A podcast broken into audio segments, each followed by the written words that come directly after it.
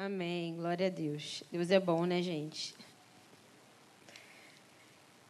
É, o pastor Davi me convocou a trazer a palavra, né? Onde ele estava com a cabeça, gente? Sim, vem orar por mim, Ju. Irmão, estenda sua mão para cá.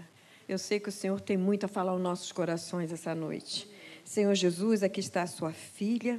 Fala através dela aos nossos corações, pois ela é instrumento em tuas mãos, Senhor. Unge ela nessa hora Enche da tua graça, da tua presença, da autoridade do teu Espírito Santo e fala conosco, Senhor, para que possamos ter as nossas mentes renovadas e a nossa vida transformadas pelo teu Espírito Santo. Abençoa a tua filha nessa hora em nome de Jesus. Amém. Amém. Glória a Deus. Deus abençoe a igreja. Boa noite a todos. Quem está cansado aí, levanta a mão. Quem veio do trabalho, pegou condução cheia, né? linha 2 do metrô deu ruim. Mas que você e eu sejamos renovados pela presença do Senhor. Que o Senhor fale ao nosso espírito aquilo que Ele quer falar nessa noite. É, o texto que o Senhor ministrou meu espírito para trazer para os irmãos é, se encontra no livro de Números, no capítulo 13 e 14. Números capítulo 13 e 14. Tá tudo certo aí com a mídia? E é o episódio lá dos, dos espias, né? Quando Moisés manda os doze espias hum, vasculhar a terra, não perceber a terra de Canaã, a terra que o Senhor já tinha prometido para os hebreus, ver como é que era a terra, se era terra boa, se era terra ruim e tudo mais. Mas antes da gente ler um texto, uh, eu vou ler o capítulo 13 e o capítulo 14 até o verso 34. Tem um pouquinho de paciência, mas é necessário. Vou dar um, um panorama geral da situação. Vamos lá. Os hebreus eram escravizados no Egito, né? E aí o Senhor mandou o libertador, Moisés. Moisés libertou o povo do Egito e começou a conduzir o povo a Canaã, a terra prometida, né? E nessa caminhada, né, nesse período, né, que, que o povo uh, passou uma vermelha e foi caminhando em rumo à terra prometida, o Senhor começou a tratar o povo, porque ele precisava desmistificar a ideia da escravidão que o povo tinha, muitos anos como escravos. Né? E tomar posse da terra que o Senhor tinha dado para eles como herança, né? que o Senhor tinha entregado para eles como herança e, ao mesmo tempo, devolvido, né? porque foi a terra que Abraão habitou alguns anos atrás. E aí, teve toda essa caminhada. E o deserto foi o lugar que o Senhor, digamos assim, preparou, começou a preparar o povo. É, o povo de Israel teve alguns percalços, né? Eles tiveram alguns percalços nesse caminho, mas era aquele momento ali que o povo estava sendo tratado.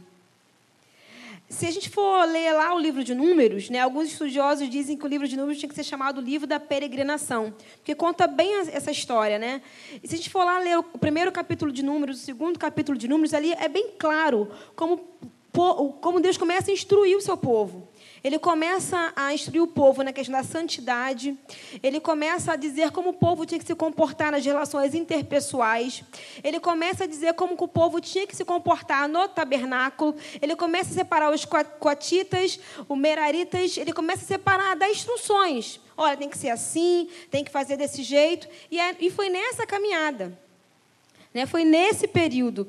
Inclusive, é, é, bem interessante isso, porque nesse período do deserto, a Bíblia vai dizer lá no livro de Deuteronômio, no capítulo 29, capítulo 29, versículo 5, que as vestes elas não se acabavam, os calçados eles não se acabavam, né? E obviamente tinham crianças, né? Então eu vou imaginar o quê? Que o, calçado ia crescendo juntamente com os pés das crianças, né? Tamanho é o cuidado de Deus. É, a gente para para pensar assim, cara, que doideira, né? Mas era exatamente isso. Tamanho era o cuidado de Deus com o povo de Israel, com os hebreus. Dito isso, eles avistaram a terra de Canaã. Só que quando eles avistaram a terra de Canaã, a terra de Canaã ela já era habitada por alguns outros povos, amorreus, jebuseus, eteus, é, gigarzeus e outros zeus aí, né? Eles eram habitados. Então, assim, havia uma promessa estabelecida a promessa já tinha sido dada aos hebreus, ao povo de Israel, só que eles precisavam conquistar essa terra. Eles precisavam conquistar aquilo que o Senhor já tinha dado. Eu costumo dizer, quem me conhece mais intimamente, sabe que eu falo muito isso, que nós temos uma visão muito linear. Mas Deus ele tem uma visão espiral. Ele, ao mesmo tempo, ele está vendo você nascendo, casando, tendo filho, morrendo. Ao mesmo tempo, ele é atemporal. Então, aquela terra já pertencia aos hebreus. O que eles precisariam era o quê? Tomar posse daquilo que o Senhor já tinha falado com eles. Era só entrar. Era só confiar no que Deus já tinha falado para eles. Dito isso, Moisés foi lá e falou: Olha, vou separar 12 homens, 12 príncipes, um representante de cada tribo, um representante de cada uma das 12 tribos de Israel para lá ver a terra. E aí a gente vai entrar no nosso texto de hoje. Pode ficar tranquilo, pastor, que vou ser bem objetiva. Quando não vai precisar abrir o, abrir o alçapão aqui para mim. Tá bom? Números 13 diz assim: O Senhor Deus diz a Moisés: Moisés, mande alguns homens para espiar a terra de Canaã, a terra que eu vou dar aos israelitas. Em cada tribo escolha um homem que seja líder do deserto de Parã, Moisés enviou os espiões de acordo com as ordens de Deus. Todos eram chefes de tribos do povo de Israel. E são esses: Rubem, Simeão, Judá, Isacar, Efraim, Benjamim, Zebulon, Manasés, Asser, Naphtali e Gade. Essas são as tribos. E do lado, na, Bíblia, na minha Bíblia está bem divididinha. Tem os representantes de cada tribo. Não vou ler essa parte, não. Vamos lá para o 16. São esses os nomes que Moisés mandou espiar a terra. Ele mudou o nome de Oséias, filho de Num, para José, para Josué, perdão. Quando Moisés os mandou espionar a terra de Canaã, disse a esses homens o seguinte: Moisés teve as instruções, ó. Vá pela região do sul, suba pelas montanhas, veja bem que terra é essa. Veja também se o povo que mora lá é forte ou fraco, se são poucos ou muitos. Veja se a terra onde o povo mora é boa ou ruim, se as cidades têm muralhas ou não. Examine também a qualidade da terra, se é boa para plantar ou não. Vejam se há matas, tenham coragem, traga algumas frutas da terra. Estava na época da primeira colheita de uvas. Assim os homens saíram e espionaram a terra, desde o deserto de Zim até Reob perto, de, perto da subida de Ramate. Eles subiram pela região sul e foram até Hebron.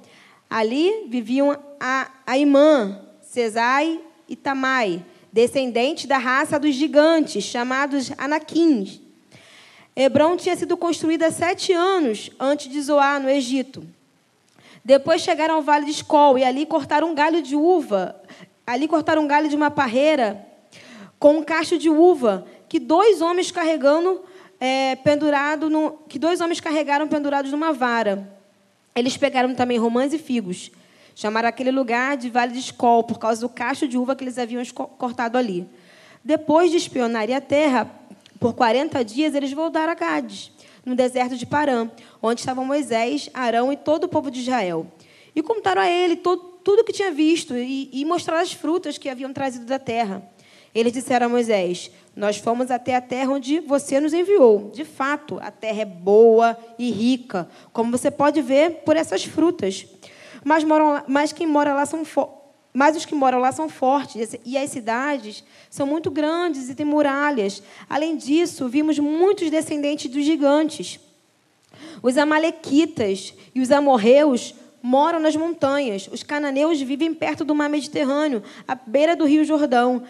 Aí o povo começou a reclamar contra Moisés, mas Caleb os fez calar e disse: Vamos atacar agora e conquistar a terra deles. Nós somos fortes e vamos conseguir isso. Porém, os outros que tinham ido com eles disseram: Não, não podemos atacar aquela gente, pois é mais forte que nós. Assim, espalharam a notícia falsa entre os israelitas. A respeito da terra que, havia, é, que eles haviam espionado. Eles disseram: aquela terra não produz o suficiente nem para alimentar os seus moradores. E os homens que vimos lá são muito, muitos altos, também vimos ali gigantes, os descendentes de Anak. Perto deles, nós nos sentimos tão pequenos como gafanhotos. E para eles, parecíamos gafanhotos. Então, naquela noite, estou no 14. Então, naquela noite, todo o povo gritou e chorou todos os israelitas reclamaram contra Moisés e Arão e disseram: seria melhor se tivéssemos morrido no Egito, ou mesmo nesse deserto. Por que, que o nosso. Por que, por que será que o Senhor, Deus, nos trouxe para essa terra? Nós vamos ser mortos na guerra. As nossas mulheres, nossos filhos vão ser presos. Seria melhor voltarmos para o Egito. E diziam uns aos outros: Vamos escolher outro líder e voltarmos para o Egito. Então Moisés Perdão. Então Moisés e Arão se ajoelharam, encostaram o rosto no chão diante de todo o povo. E Josué, filho de Num, e Caleb, filho de Jaconé, dois dos líderes que haviam ido espionar a terra, rasgaram as suas roupas em sinal de tristeza e disseram ao povo: A terra que fomos espionar é muito boa mesmo. Se o Senhor nos ajudar, ele fará com que entremos nela e nos dará aquela terra. É uma terra boa e rica Porém, é, não sejam rebeldes contra o Senhor, não tenham medo do povo daquela terra. Nós o venceremos com facilidade. O Senhor está com a gente e o, está com a gente e derrotou os deuses que os protegiam. Portanto, não tenham medo. Apesar disso, o povo ameaçou matá-los a pedrada. De repente, vira uma grande glória do Senhor a, aparecer sobre a tenda sagrada. E o Senhor falou e, e falou para Moisés, estou parafraseando para a gente ganhar tempo, falou para Moisés para. Por que, que Moisés clamava tanto para aquele povo, que Deus já tinha se mostrado tantas vezes para aquele povo, Deus já tinha se dado tanta provisão para aquele povo, e aquele povo ainda assim não acreditava no que Deus poderia fazer, nas promessas que o Senhor falou. E aí, lá no final, 14,30, diz assim: Eu jurei que, faria, que os faria morar ali, mas nenhum de vocês entrará naquela terra, a não ser Caleb, filho de Jafoné, e Josué, filho de Num. Vocês disseram que seus filhos seriam presos, mas eu vou levar esses filhos para a terra que vocês rejeitaram, e ali será o lar deles. Porém, vocês morrerão e os corpos de vocês ficarão aqui neste deserto, onde seus filhos vão caminhar 40 anos. Vocês forem fiéis por por isso vão sofrer, até que todos morram aqui. 40 anos vocês vão, vão sofrer por causa dos seus pecados, conforme os 40 dias que vocês espionaram a terra. Um ano para cada um dia. Vocês vão saber o que é ficar contra mim. E esse foi o contexto. Né? Uh, Moisés mandou lá os 12 espias, entre, dentre esses 12 estava Caleb e Josué espionar, espionar a terra durante 40 dias. E quando eles voltaram dessa espionagem, né, digamos assim, né, dessa visita de campo, eles trouxeram as notícias da terra. E a gente vai conversar, e o Espírito Santo ministrou algumas coisas no meu coração a respeito de algumas atitudes ou de alguns ensinamentos, algum, alguns apontamentos que nos impedem de conquistar aquela terra que o Senhor já falou que nos daria. Aquela promessa que o Senhor já falou que já é nossa. Aquela situação que o Senhor já falou que já pertence a gente, que já que só basta a gente entrar e conquistar. E eu consegui aqui é, vislumbrar alguns apontamentos, algumas observações ao longo desses dois textos que a gente leu aqui, desses dois capítulos. O primeiro ponto que eu consigo vislumbrar aqui está lá no livro de Números, no capítulo 13, para você anotar aí, uh, dos versículos 18 a 20. E aí, nesses versículos 18 a 20, diz que o, os 12 espias eles foram uh, visitar lá a terra de, do, de Canaã, né, lá os cananeus, num período específico, na festa das primícias. Né? Na minha Bíblia diz assim: ó, estava na época das primeiras colheitas. E aí eu consigo ter uma primeira observação de como Deus age na nossa vida. O nosso Deus ele é intencional. Ele é intencional. Não foi por acaso que ele permitiu que Moisés enviasse os doze espias justamente nesse período. O Senhor, ele não age ao acaso. A nossa vida não está ao acaso. O Senhor nos conhece. Lá no livro de Jeremias, no capítulo 29, no versículo 11, diz que o Senhor sabe os pensamentos que tem ao nosso respeito e que são pensamentos de paz e não de mal, para nos dar o fim que nós desejamos. O Senhor nos conhece. O Senhor não age por acaso. Foi intencionalmente que ele enviou, que ele permitiu que os espias fossem nesse período. Por quê? Porque era uma cidade grande. Como eu falei, tinha povos habitando no, em Canaã. Né? Tinha amorreus, jebuseus, né? eteus, tinha povos ali. Né? E nessa época das primícias, né, da, da, da, colheita, a festa das colheitas, a cidade ficava mais movimentada, assim, por uma questão histórica. Era uma, uma, uma época comemorativa. Então, provavelmente, muitos visitantes, muitos turistas, trazendo para uma nossa linguagem mais popular, mais atual. Então, os doze espias iam passar totalmente despercebidos. Ninguém ia notar que eles estavam ali para espiar a terra. Ninguém ia perceber isso. Uma, tem uma frase muito interessante que ela é atribuída a Einstein. Ela é atribuída a Einstein. Essa frase ela diz assim: Deus não joga dados no universo. Gente, o Senhor não age por acaso. Não existe coincidências.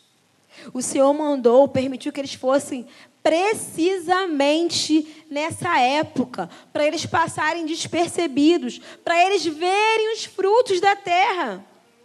Se a gente for caminhar um pouquinho mais no texto, lá no, no capítulo 13, versículo 23, salvo engano, é, no capítulo 13, versículo 23, diz que dois homens precisavam, precisaram carregar o cacho de uva. Se a gente for estudar um pouquinho mais a fundo, alguns estudiosos dizem que o cacho de uva, eu nunca vi, mas naquela terra tinha. O cacho de uva é, compreendia aproximadamente 1,20m.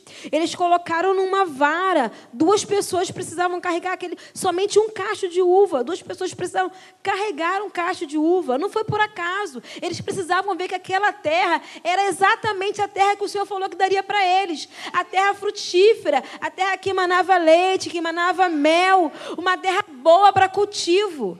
Uma terra para cultivar uma uva de um, um cacho de uva de 1,20m aproximadamente, só pode ser uma terra muito boa. E aí, quando eu vejo, quando eu olho para essa, essa situação, essa intencionalidade de Deus, eu percebo que na nossa vida nós também precisamos ser intencionais. Nós não podemos acordar todo dia, ó céus, ó vida.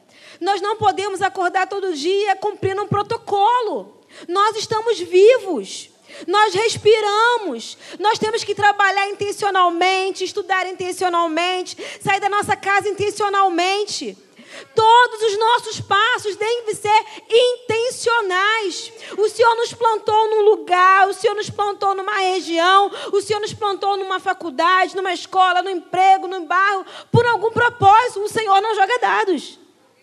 Somos intencionais, devemos ser intencionais. Nós não devemos cochear. Eu não sei o que eu faço hoje. Hoje eu estou bem, hoje eu estou hoje eu mal, hoje eu estou hoje eu ok, hoje eu não estou, não. Nós precisamos viver nossa vida de uma maneira intencional, porque o nosso Deus, Ele é intencional. E aí, um outro ensinamento que eu consigo é, tirar desse texto é: nós precisamos focar o nosso olhar eu e você precisamos focar o olhar. E por que, que eu estou falando isso? Porque a gente vai caminhar no texto, como eu disse aqui há pouco tempo, é, números 13 e 23. Os hebreus, quando os espias chegaram, né, depois de 40 dias, para mostrar para Arão, para Moisés e para todo o povo como é que era a terra, eles chegaram carregando um cacho de uva. A Bíblia fala que chegaram carregando um cacho de uva, romãs, figos e outras frutas. Né? E aí, eles falaram para Moisés: É, Moisés, está lá no verso 20, 13, 26 a 29. Cadê? Eles voltaram a Cádiz, do deserto de Parã, estava Moisés, Arão e todo o povo. Encontraram a ele que, o que tinha visto, mostraram as frutas que tinham trazido e e, e, disseram a Moisés: Nós vamos até a terra onde você nos enviou. De fato, a terra é boa e rica, como você pode ver por essas frutas. E aí mostraram aquelas frutas, né? Quase no meu tamanho, quase no meu tamanho, literalmente, tá? Porque eu tenho um metro e meio. mas, mas os que moram lá são fortes. As cidades são muito grandes. Tem muitas muralhas. Além disso, vimos descendentes de gigantes. Os amalequitas moram naquela região do sul. A gente precisa focar o olhar, focar o olhar. Olha para as uvas enormes, olha para as frutas enormes, olha para a prosperidade que daquela terra. os espias voltaram, falaram para o povo: olha, a terra é muito boa, ok? Olha aqui, as frutas são excelentes, são grandes, a terra é frutífera. Realmente a terra é aquilo tudo que o Senhor falou que era, mas olha só, tem gigantes. E desfocou o olhar daquilo que o Senhor falou que tinha. O Senhor falou que ia dar uma terra boa, uma terra frutífera, uma terra abençoada. E eles focaram nos gigantes. Às vezes a gente precisa focar o nosso olhar. Tem uma amiga minha da igre... daqui da nossa igreja, de Caxias, nossa igreja, ela passou por um período de doença, ela, enfim, precisou fazer um tratamento. E eu conversando com ela, sobre isso, a gente chorava, a gente tinha um grupo de amigas que orava. Uma vez ela falou, ela falou assim, conversando né, sobre a situação que ela estava passando. Está bem, já foi curada, fez tratamento, está super bem, trabalha aqui na igreja, na MMC, e, graças a Deus. E aí ela falou assim para mim, e isso me marcou. Eu acho que eu nunca falei isso para ela, mas quando o senhor estava ministrando comigo, no meu espírito sobre essa parábola, lembrei. Ela falou assim para mim: Ah, eu estou doente, mas graças a Deus que eu posso me tratar eu, eu tenho acesso ao tratamento, vou fazer meu tratamento e vou ficar curada. Ela, de fato, fez o tratamento e ficou curada. Já tem alguns anos curados. Ela não olhou para a doença. Ela focou na cura, no tratamento. E, às vezes, o que a gente precisa é só focar o nosso olhar. Eu sei, gente, eu não estou minimizando as situações, as adversidades que a gente passa. E a gente parece que passa até mais, né? É, o povo de Deus tem algumas lutas, né? É, é todo dia, é todo dia. E, e, é isso mesmo. A Bíblia fala que no mundo nós teríamos aflições, mas ele venceu o mundo. Ele. E se nós estivermos enxertados na videira, como diz lá em João 15, nós vamos vencer porque ele já venceu. A gente já conhece o final da história. A gente já conhece o final. Já tem spoiler. Ele já venceu. A gente precisa estar só enxertado na videira. Então, o que nós precisamos é focar o nosso olhar. Para de olhar para o gigante, olha para a uva. Para de olhar para o gigante, olha para a romã. Olha para o vigo, para os figos. Para de olhar para as adversidades que tem naquela terra, né? naquela, naquela dificuldade. E foca no Senhor, no que o Senhor falou. Foca no que está escrito, porque nós não vivemos por aquilo que nós sentimos, nós vivemos por aquilo que está escrito, porque a palavra do Senhor diz que o nosso coração é enganoso mais do que todas as coisas. Mas a palavra também diz lá no livro de João que o Verbo se fez carne e habitou entre nós. A palavra começou a andar. Então foca na palavra. É na palavra. Não é no que nós estamos vendo, nem no que nós estamos sentindo, porque lá no livro de 2 Coríntios, no capítulo 5, versículo 7, eu não tenho aqui. Nós vivemos por fé, não por aquilo que nós vemos naturalmente. O nosso olhar, o nosso foco tem que ser um olhar espiritual. Porque se for olhar naturalmente, tinha gigantes lá sim. Mas olha só, Davi venceu um gigante com a ajuda do Senhor sem nenhuma armadura convencional da época. Então, nós vamos vencer também, se olharmos para o autor e consumador da nossa fé, se calibrarmos o nosso olhar. Precisamos tão somente calibrar o nosso olhar. Um outro, um outro ponto que eu consigo perceber nesse, nesses textos que a gente leu é lá no livro de. Nesse mesmo capítulo 13, dos versos 30 a 33, diz assim: o povo começou a reclamar contra Moisés, mas Caleb o fez calar. Vamos atacar agora e conquistar a terra. Nós somos mais fortes e vamos conseguir isso. Porém, os outros que tinham ido com eles disseram: Não, nós não podemos atacar aquela gente, porque aquela, aquela gente é forte demais. Assim espalharam notícias falsas, fake news, né? Entre os israelitas a respeito da terra que havia espionado. E eles disseram: aquela terra não produz o suficiente nem para alimentar os moradores, nem os homens que. E os nomes que vimos ali é muito alto. Peraí, gente. Eles mostraram um cacho de uva enorme. E aí eles falaram que aquela terra não produz fruto o suficiente para alimentar as pessoas que estavam ali. Vocês não viram? Eles viram fruto. Eles viram. Então, assim, eles preferiram ouvir a maioria. E aí, um outro ensinamento que o Espírito Santo trouxe ao meu espírito: a gente precisa ouvir a voz correta. Foram 12 espias. Dez. Dez começaram a murmurar, a reclamar, falando que era muito difícil conquistar aquela terra, aquela terra tinha gigantes, inventaram fake news, como eu acabei de ler aqui, falando falsamente que a terra não produzia nada, depois de mostrarem uma uva de quase, um cacho de uva de quase do meu tamanho falando que aquela terra não produzia nada, né, que era muito difícil, que os amalequitas viviam ali, nas montanhas, etc, etc, etc, etc. Dez reclamaram, dois Caleb e Josué. Fala, não, vamos para cima. Caleb falou, não, Caleb fala aqui, ó, no 30. Cadê? Hum, Caleb fala assim, ó, vamos atacar agora e conquistar aquela terra deles. Nós somos fortes, vamos conseguir isso. Caleb foi lá e Josué também. Quando a gente lê o capítulo 14, fala que Caleb e Josué eles se rasgaram, rasgaram as suas vestes e colocaram o rosto em pó, porque o povo falava isso. Mas por quê? Porque eles preferiram ouvir a maioria, mesmo o entretenimento daquilo que eles tinham visto. Eles mesmos trouxeram os frutos. E às vezes, gente, a voz do povo não é a voz de Deus, não. Dez reclamaram, murmuraram e mentiram. Dois acreditaram na promessa que o Senhor já tinha revelado para eles.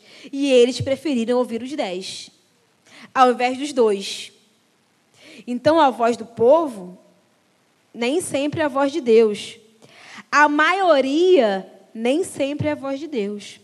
Com o Senhor ao nosso lado, é, pre é preferível ser a minoria, mas ouvir a voz correta. Quais as vozes que você e eu temos ouvido? É a voz da maioria ou é a voz de Deus? Ou é a voz correta? Ou é a voz perfeita? A voz única?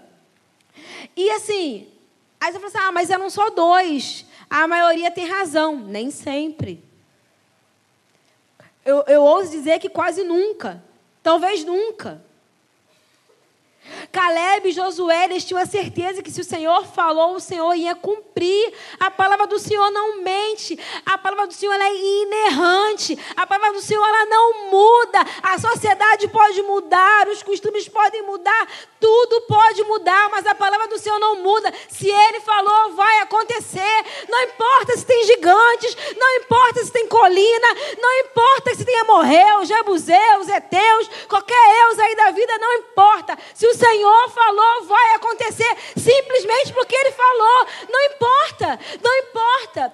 Gideão, Juízes capítulo 7. Gideão com 300 homens. Gideão com 300 homens eliminou um exército de quase 135 mil midianitas. Porque o Senhor estava com ele.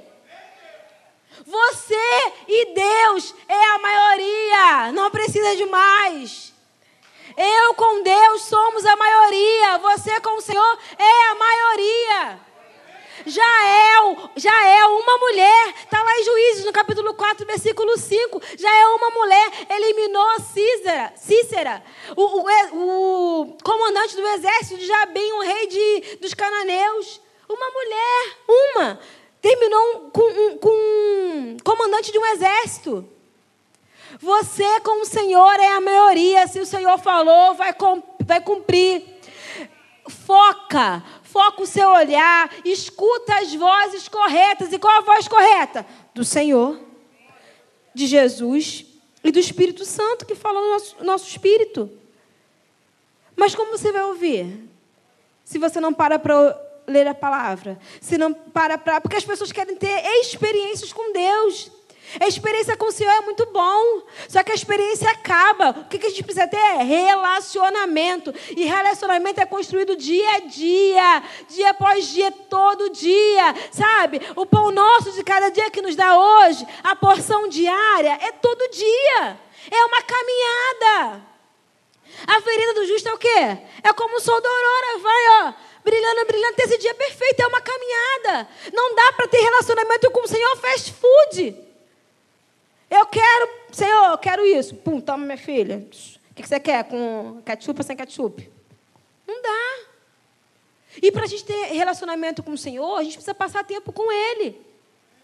E quando a gente passa tempo com o Senhor, quando a gente investe o nosso relacionamento com o Senhor, a nossa vida devocional, o nosso tempo de oração, quando a gente investe isso com o Senhor, a gente tem uma decisão a tomar.